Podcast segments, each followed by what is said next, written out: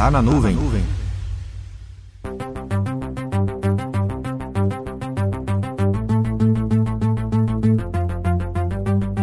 Se você nunca vendeu nada em sua vida, vê uma matéria informando que o governo criou uma tabela de preços limitando valores máximos de compras para 217 órgãos da esfera federal, pode até parecer uma boa notícia.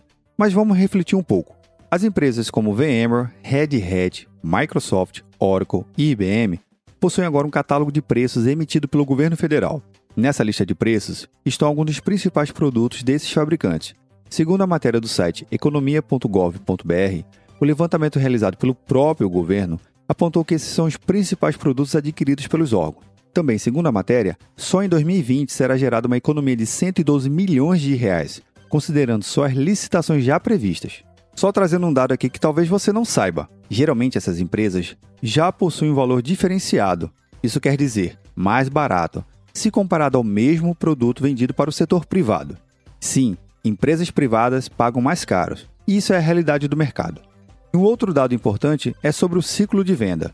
Em geral, os fabricantes não vendem diretamente para as empresas, seja pública ou privada. Esses fabricantes contam com uma grande rede de empresas menores para vender os seus produtos. Essas empresas são conhecidas no mercado como parceiros dos fornecedores.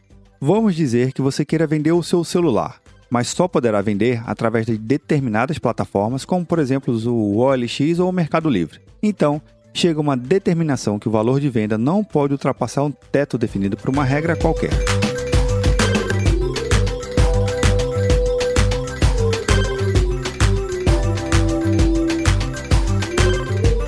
Sei que o assunto é muito complexo e vamos sim tratar isso em outro momento.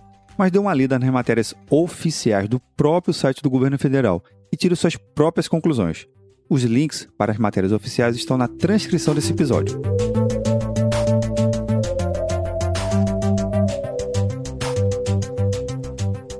Meu nome é Vinícius Perro do Papo Cloud, e esse é o Tá na Nuvem.